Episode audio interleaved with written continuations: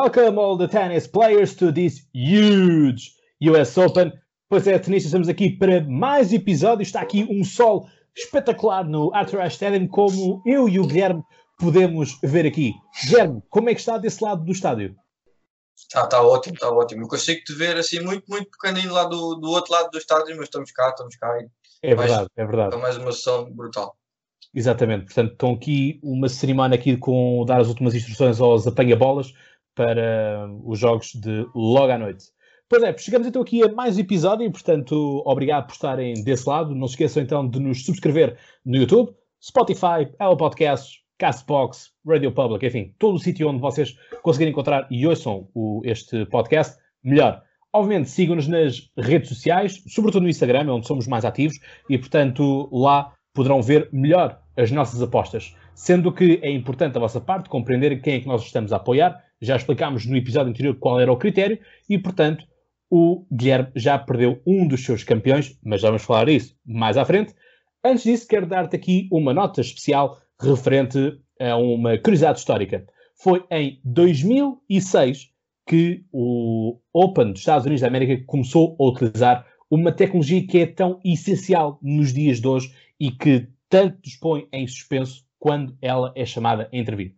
Fala então nada mais nada menos que o Hawkeye, o olho de falcão, que nos permite saber se aquela bola, quando chamada por, por um tenista ou pelo próprio árbitro, se ela foi dentro ou se foi fora. E portanto já vimos muitos pontos virarem à conta deste Hawkeye que foi então implementado em 2006. E portanto, Guilherme e Zé Maria Reis, obrigado por estarem desse lado. O Zé ficou nos nossos estúdios em Lisboa Exatamente, eu fiquei aqui a representar, no caso de haver alguma notícia de última hora aqui em Lisboa, por isso vou ficar por aqui, não, não, não avancei convosco para, para os Estados Unidos. Fui, fui receber a comitiva portuguesa que entretanto já, já veio embora, se calhar foi isso. Exatamente, já estamos sem português em prova. Aliás, nem é sem português, é sem uh, uh, falantes de português, que o, também os brasileiros já, já foram todos eliminados na, nesta primeira havia, ronda. Havia um ou dois, não era? Sim, penso que havia dois, foram, foram os quatro eliminados na primeira ronda. É isso mesmo. Foi uma notícia triste que nós tivemos na, nestas noites de, de ténis. Realmente ficámos sem a presença de, dos nossos portugueses, e agora falando um bocadinho mais sobre os portugueses, que, que, realmente até deram boa conta de si, mas que não acabaram por perder os dois em 4 sets, e, e por isso estamos sem a armada lusa, já volta para casa, agora depois do US Open. Sim, Exatamente. Para falar também do, do, dos jogadores brasileiros, havia tanto o Tiago Monteiro como o Tiago Vilde, este muito mais, muito mais novo. Também foram os dois eliminados na primeira ronda, o que já se esperava. Mas Tiago Vilde, atenção a este nome, que Tiago Vilde ainda pode ser um jogador que pode dar muito ao ténis, que ele ainda tem 19 anos e já ganhou um torneio este ano. Exatamente, já é a primeira vez que, que falamos sobre ele aqui no, no podcast. É realmente uma, uma grande possibilidade de ser um grande jogador no futuro. Sim, vamos ver o que é que, o que, é que nos uh, reserva enquanto lusofonia no, no ténis. Portanto, Guilherme, queres começar pela surpresa de John Isner? Ou não surpresa? Eu pessoalmente estamos aqui a falar em off e eu, para mim, uh, tenho para mim de que o John Isner já deu o que tinha a dar ao ténis. Mas isto é a minha opinião. Não, não acho que já tenha dado, dado ao ténis o máximo que conseguiu. Acho que ainda vai fazer bons resultados. Simplesmente, pá, foi, não, não estava à espera. Uh, sentia que era um jogador que podia surpreender. Ele tinha feito, tinha já jogado em Cincinnati e isso podia dar-lhe uma, um benesse, mas pelos vistos não. Acabou por perder também por outro americano que era o, o Steven Johnson, o jogador do, do Big Dean. Uh, é verdade, foi um grande jogo, 5 de 7, não estava à espera e pronto, assim ficou menos um, um jogador já na primeira ronda. Já, já, se torna um bocado difícil para ganhar, mas, mas pronto, eh, foi sem dúvida uma das surpresas, mas há mais porque só na primeira ronda já houve seis uh, cabeças de série que foram eliminados logo na primeira ronda. Uh, o, principal, Diego Schwarzman, que é o nono cabeça de série, que perdeu para, para Cameron Norrie. John Isner, como já falámos, perdeu para Steve Johnson. Uh, Dusan Lajovic também uh, perdeu uh, para Gerasimov. Uhum. Uh, Basilashvili, uh, o 22, esta com uma derrota já eu tava, pessoalmente estava à espera, perdeu para John Millman. John Millman é um jogador que nunca tem grandes, uh, nunca tem grandes rankings, mas é um jogador sempre muito perigoso, uh, especialmente no, no, nos torneios uh, de Grande Slam, porque tem muita experiência e bate sempre muita bola. É um jogador muito, muito consistente e fez aqui mais uma das suas habituais derrotas a jogadores mais cotados que ele. E para finalizar, Guido Palha, o cabeça de série número 29, perdeu para um jogador que eu pessoalmente não conheço, JJ Wolf, e mais um cabeça de série a ir embora. Então, são assim então 6 dos 32 cabeças de série.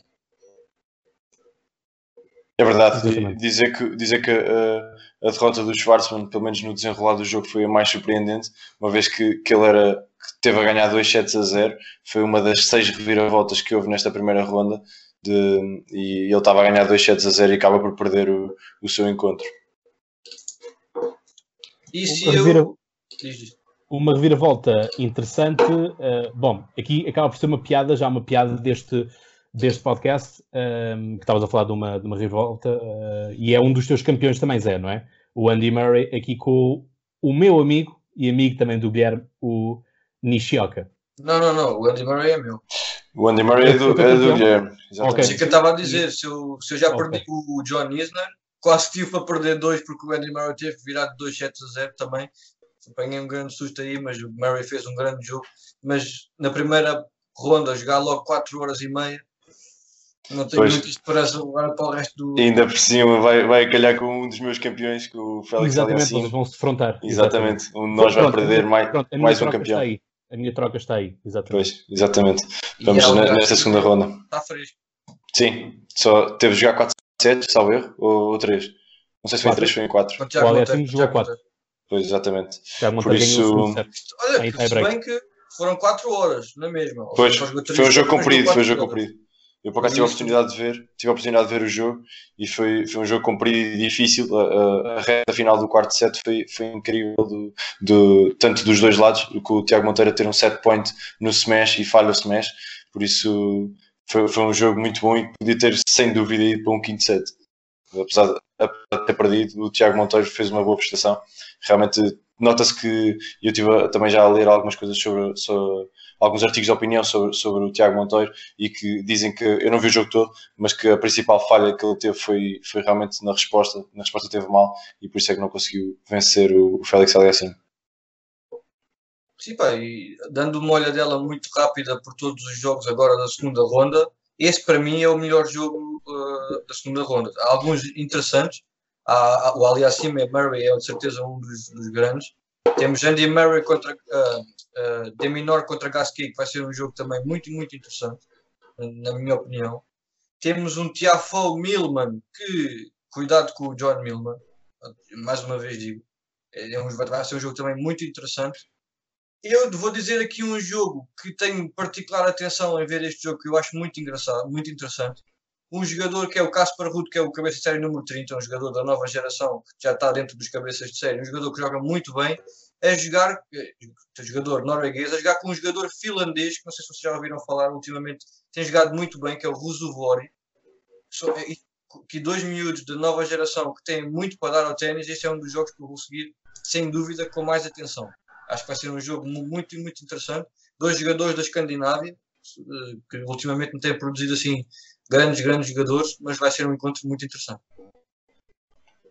Caspar Ruder, um conhecido dos portugueses, uma vez que venceu a, final contra Pedro Souza no início do ano, no, no Open da Argentina. Por isso, vamos ver em que estado é que chega aqui o Caspar Rude. Ele que já teve de jogar uh, muitas horas, de certeza, não tenho aqui presente uh, o número de horas, mas foi um dos que virou o resultado de 2-0 para 3-2.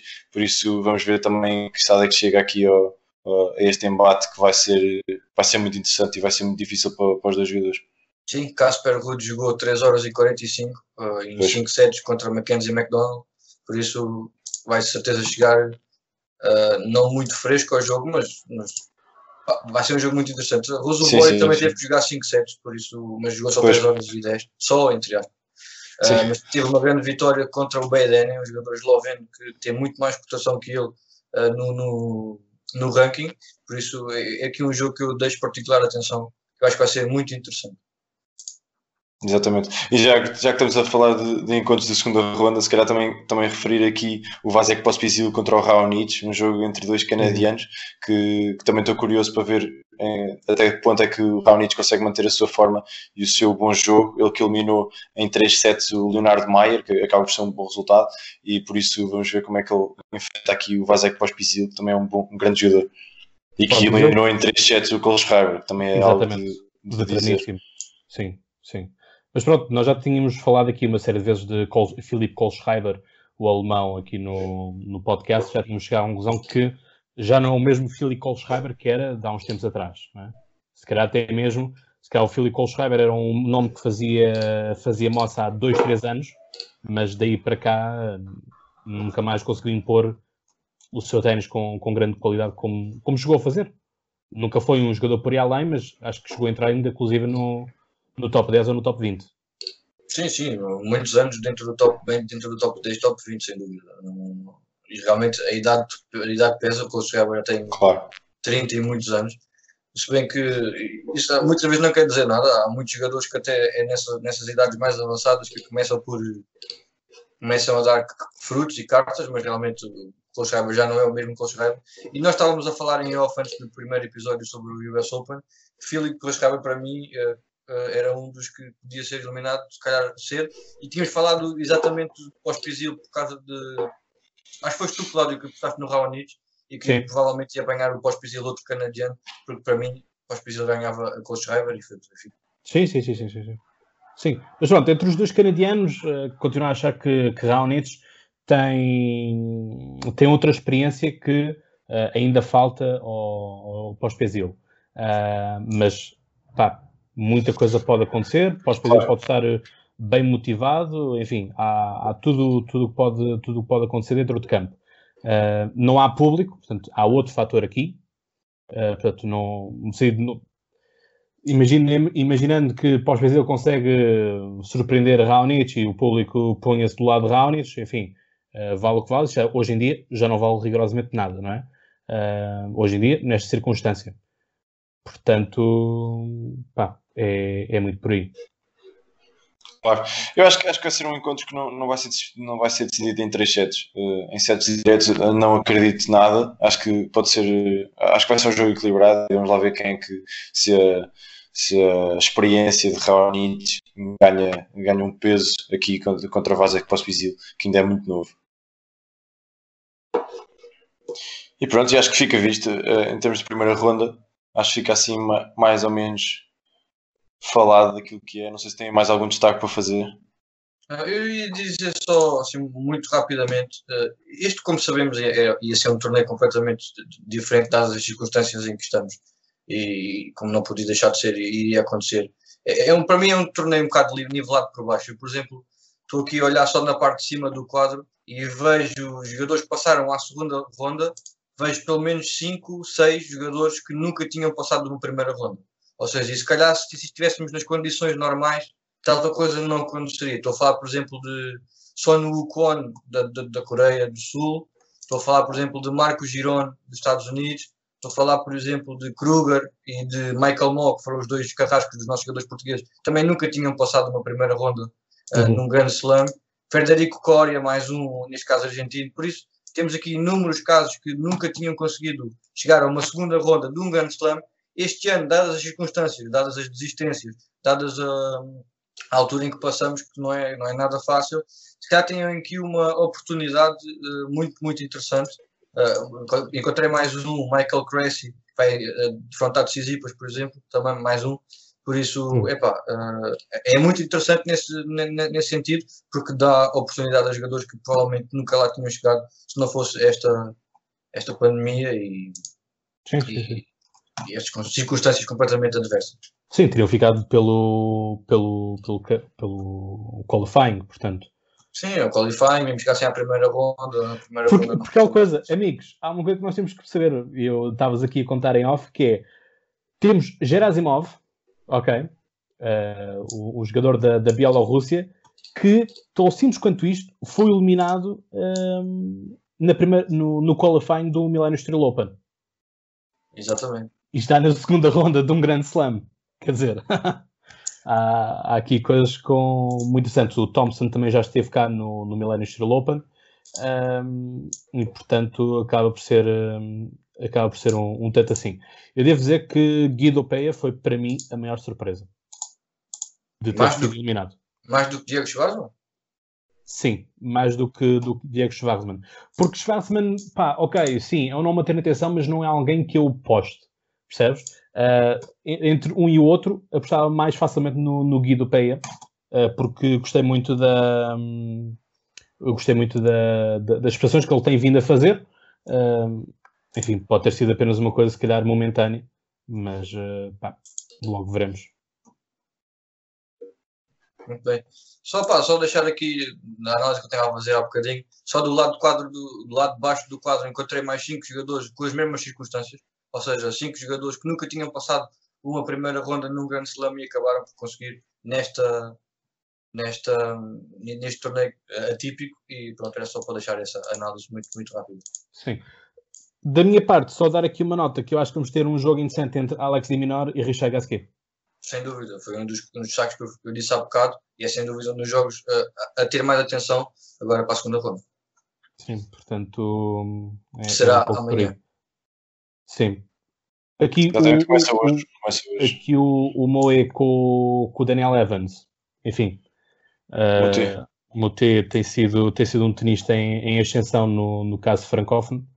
Uh, eu acho, acho que seria, teria seria mais interessante se, se, o jogo fosse em terra batida, sendo em, em piso rápido. Não sei se vai.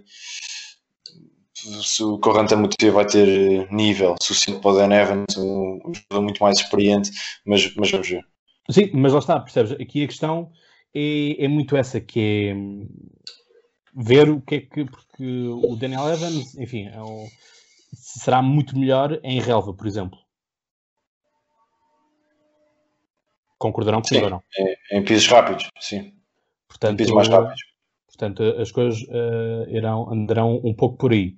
Uh, enfim, o que estou a apostar no, no feeling, no feeling do, do, do Corentin uh, Moutet, ou seja, pode estar inspirado e sendo inspirado e tendo vindo a fazer uma, apesar de ele já ter descido, a melhor posição que ele já conseguiu fazer foi ser ranking 70, neste momento é 77, Uh, enfim, acho que poderá ter alguma palavra a dizer.